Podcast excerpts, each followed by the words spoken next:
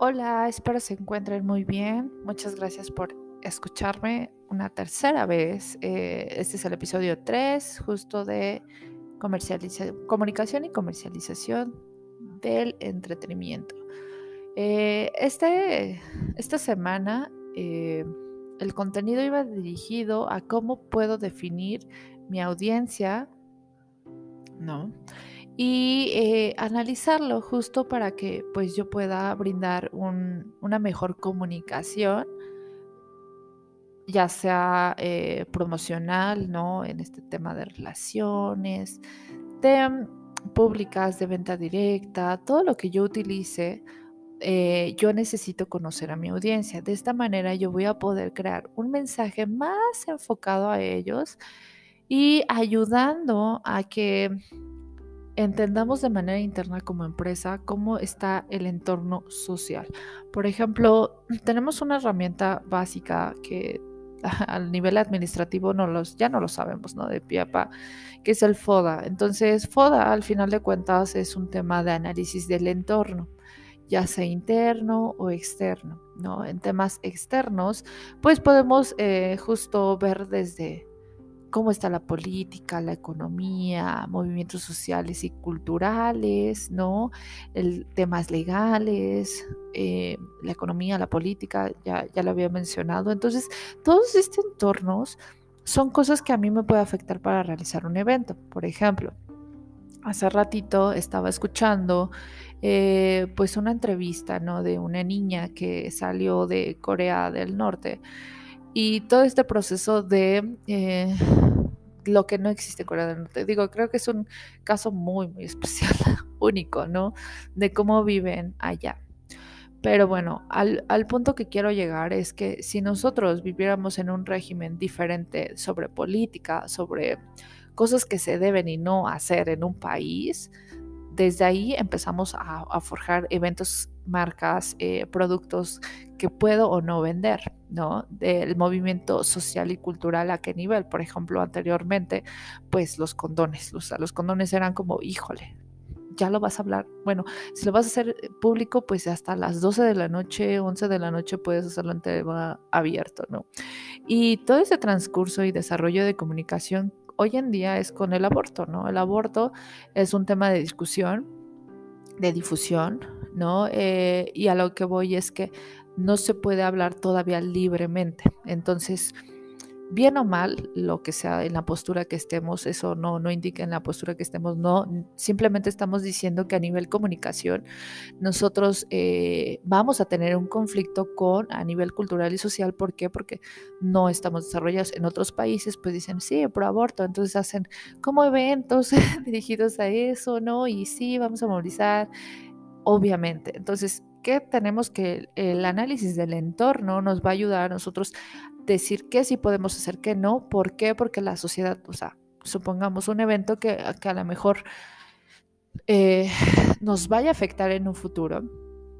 Eh, por ejemplo, ay, ¿qué será? Un ejemplo. Es que hoy en día los eventos, por ejemplo, de derechos, obviamente a la mujer y derechos LGTB, eh, pues obviamente ya son mejor vistos, ¿no? Pero anteriormente, híjole, si asistías a un evento así, eh, pues, o sea, la familia, la religión, imagínense, todavía estamos arraigados en México así, imagínense eh, antes, ¿no? O sea, hoy como que es un poquito más abierto y aún así se sufre.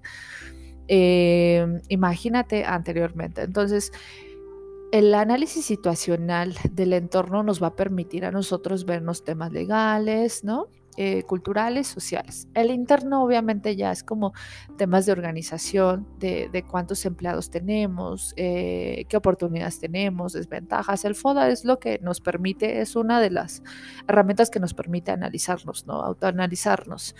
Em, analizar a la competencia, obviamente en temas de eventos, pero lo importante aquí, eh, o bueno, lo que me gustaría dejarles justo, es que eh, cómo nosotros como creadores de eventos podemos eh, empezar a mejorar, empezar a, decir, bueno, este evento está mejor realizado porque Eh, lo hice pensando en un análisis de la competencia, en el entorno social, por ejemplo, ahorita el cambio que tuvimos es eh, COVID, ¿no? O sea, justo la pandemia nos transformó. Hoy en día todo, todos los conciertos, todos, todos se están transformando y es algo que se va a quedar. Por ejemplo, el hecho del gel antibacterial, el desinfectante de manos, a lo mejor el cubreboca, a lo mejor en un futuro ya no lo utilizamos, pero aún así el desinfectante, lavar las manos, eso estoy segurísima que se va a quedar, se va a quedar.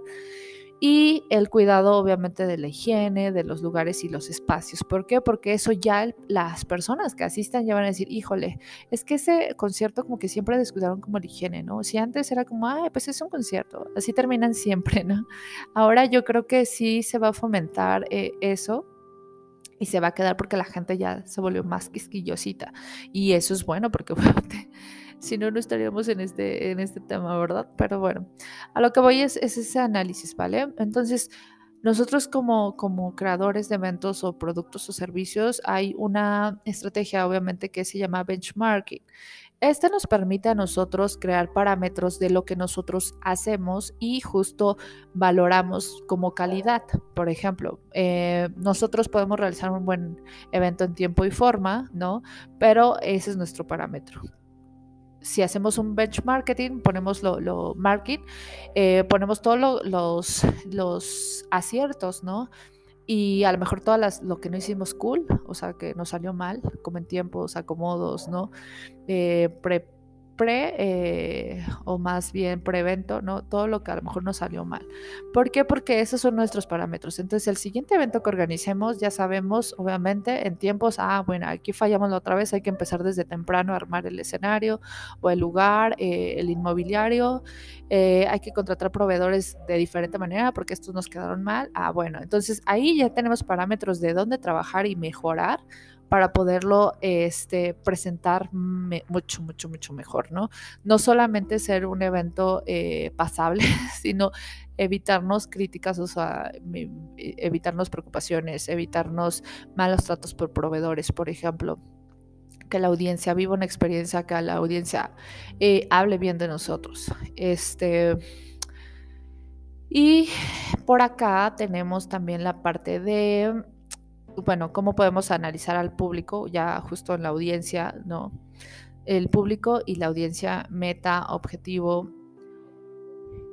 Eh, una, es que literalmente eh, que tú estudies a tu público antes del evento, o sea, que lo especifiques, va a que tú va a hacer o va a orillar a que tú trabajes en la experiencia de tu evento. Por ejemplo, hay expectativas del público hacia el evento, pero si tú no los conoces, o sea, por, por ejemplo, tú creas el evento, eh, haces toda la publicidad de repente y no escuchas lo que se está diciendo, lo que ellos esperan, tú ya desde ahí estás haciendo mal, porque escuchar lo que se está diciendo y lo que la gente espera va a decir, ah, mira, están esperando eso, eso no se lo podemos brindar, ¿no? Pero lo que sí es que hay que trabajar en eso porque la gente tiene alta expectativa en esto. Por ejemplo, es lo que pasó justo con, con Spider-Man, ¿no? O sea, eh, por los que les guste o no, simplemente es algo que se viralizó. Y la verdad es que yo encontré mucho contenido, o sea, yo no soy fan, lo conozco, y eh, mi hija sí, ¿no? Pero literalmente era como, híjole, o sea, se están creando una, todavía ni lanzaban el tráiler, o sea, vean toda la expectativa de un evento del estreno, o sea, ni siquiera de la película como tal, era del estreno. La gente estaba esperando el estreno y el estreno del tráiler. Entonces, generaron una expectativa de que si es real, de teorías, etcétera, se empezó a viralizar, la gente empezó a ser como hasta contenido de TikTok de, híjole, si no hay eh, esto, voy a llegar todo enojado y voy a cortar con mi novia, etcétera. Entonces, imagínense el nivel de expectativa que estaba haciendo toda la audiencia para que llegara un simple evento como un estreno. O sea, ni siquiera la película como tal era, estaban esperando un estreno. Y hasta todo, y lo digo porque temas psicológicos, cuando tú te creas una expectativa, te crea ansiedad, literalmente. Sea buena o mala, a ti te, tú ya pusiste esa ilusión, eh, trabajas sobre ello, te motiva sobre ello. Entonces, imagínense, un evento motiva a las personas a hacer ciertas actividades, estar de buenas y de malas. Esto lo vemos muchísimo ahorita, ahorita con lo de Bad Bunny, ¿no? Eh, el tema, eh, te gusta o no, es un tema que está padre analizar porque justo lo de los boletos, ¿no? O sea, están creando una expectativa, o sea, sabemos que les gusta bastante, pero la compra y venta de boletos está generando una expectativa y lo comparo muchísimo, muchísimo como con eh, la compra de, boletos justo para la premier de Spider-Man. O sea, ¿qué hicieron? Y ya es una estrategia de marketing y de difusión para un evento. Entonces tenemos que es un tema promocional y, de publicidad que trabajan para crear expectativas, ¿no? Pero nada más ahí hay que tener cuidado porque la expectativa hay que cumplirla, ¿no? O sea, todo lo que tú generes de ruido si es bueno, pues vas a tener que cumplirlo, porque si no, híjole, la audiencia va a salir toda triste, estresada y de malas. Entonces, esto es en temas generales. Eh, obviamente, si ustedes tienen como alguna duda o comentario de, de, lo que se tiene que hacer o de lo que se aborde, no duren en acercarse a mí, ¿vale? Y pues nada, me despido, cuídense mucho esperando que todos estén bien.